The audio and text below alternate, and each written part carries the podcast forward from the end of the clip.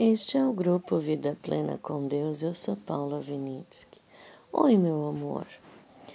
Hoje eu vou ler Efésios 1, 7. Diz assim: Nele nós temos a redenção através de seu sangue, o perdão de nossas falhas, de acordo com as riquezas de sua graça. Viu que lindo? Não é de acordo do, do nosso esforço próprio é de acordo com as riquezas de sua graça e através do seu sangue, né? Então nós temos a redenção, né? Isso é muito importante a gente lembrar, porque quando a gente foca no nosso esforço, a culpa vem, a culpa fica na, na tua cabeça, te martirizando, né? Isso é uma, um tipo de sofrimento, né? E Jesus não quer isso para nós. A renovação da mente que Paulo falava era principalmente na questão de que Jesus já pagou tudo. Antigamente eu acreditava que eu não tinha uma ideia certa de Deus, né? E como a gente vive nessa realidade, era como se Deus estivesse com a gente no nosso dia, no nosso tempo, né? Só que Deus ele não está preso no nosso tempo. Ele não está, ele pode ver o passado, o futuro, o presente, ele sabe tudo, né? Por isso que ele é onisciente, né? Só que como a gente nasceu desse jeito e a gente está acostumado com essa realidade, muita gente não entende que Deus não está no nosso tempo. Então, às vezes, quando a gente peca, a gente pede perdão, né? É, se arrepende. Arrependimento é metanoia, é mudança da mente. A mudança da mente quer dizer eu não quero mais fazer isso porque isso não condiz com a minha identidade com Cristo. O meu amor por Jesus faz eu querer estar com Ele o tempo inteiro. E todo pecado faz eu me separar. É como se a gente estivesse andando de mão dada com Jesus e o pecado vem e solta as nossas mãos. E se eu não me aperceber que eu estou com a mentalidade do pecado, eu vou me distanciando cada vez mais de Jesus. Jesus está ali no mesmo caminho. Só que nós é que vamos nos separando de Jesus, né? E quando eu percebo que eu soltei a mão de Jesus e que meus pensamentos estão me levando para longe de Jesus, eu quero ter a metanoia, que é a mudança de pensamento. Então o que acontece? Eu peço perdão porque eu me separei dele. Amor, a gente não quer ficar separado de quem a gente ama, não é assim? A gente não quer ficar separado de quem a gente está apaixonado, né? Eu digo que o amor de Jesus é um amor apaixonadamente é, puro por nós, né? Então, é, nós estamos pertencendo à família do amor apaixonado, né? Aquele amor gostoso, né? É, não é aquele amor só de palavras, é o amor da prática.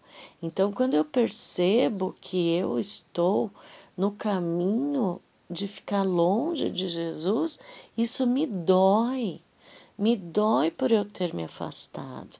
Então, eu peço perdão e volto para Jesus porque eu só quero ficar do ladinho dele, entende? Só que Jesus, ele não se decepciona com você porque ele já sabia que você ia errar ali. E ele já proporcionou todos os insights e todas as coisas para você perceber que você se afastou de Jesus. Esse é o Espírito Santo em nós, né? O Espírito Santo começa a trabalhar e quando a gente percebe, a gente fala: nossa, olha como eu já estava longe, eu não quero estar longe, eu tenho a identidade de Jesus. Então eu volto. Pelos méritos de Jesus, ele me perdoa, né? E ele dá a mão de novo para mim. Primeiro ele me abraça, né? Querendo mostrar que me perdoou. E depois me dá a mão para a gente continuar o caminho. Não é assim? É muito lindo estar com Jesus, né?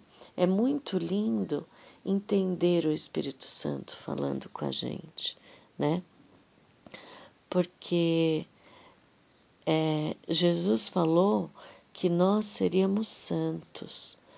Só que a palavra santo foi muito deturpada. Tem gente até que leva para o lado pejorativo a pessoa é, ser santa, né?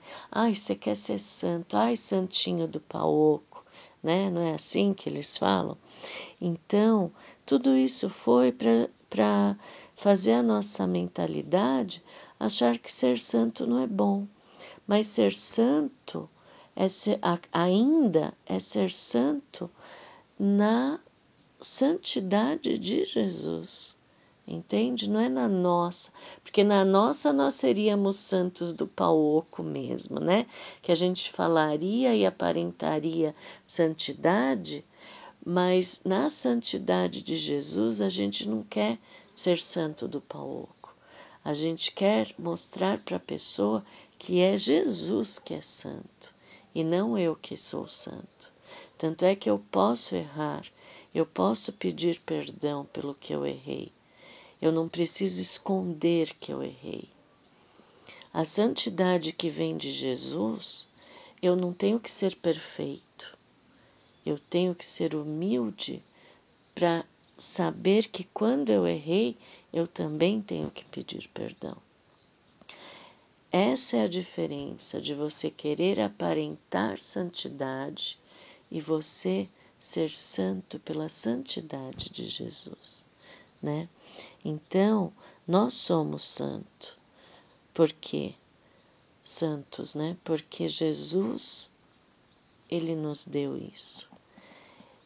Pela sua graça, nós somos santos.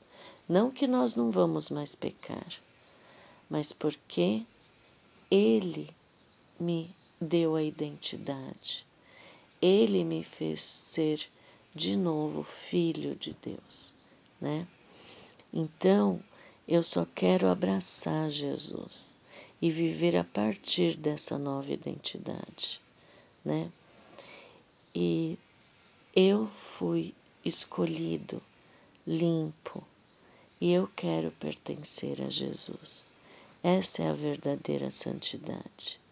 Que Deus nos abençoe para isso, porque Ele quer nos abençoar com isso. Um beijo e até amanhã.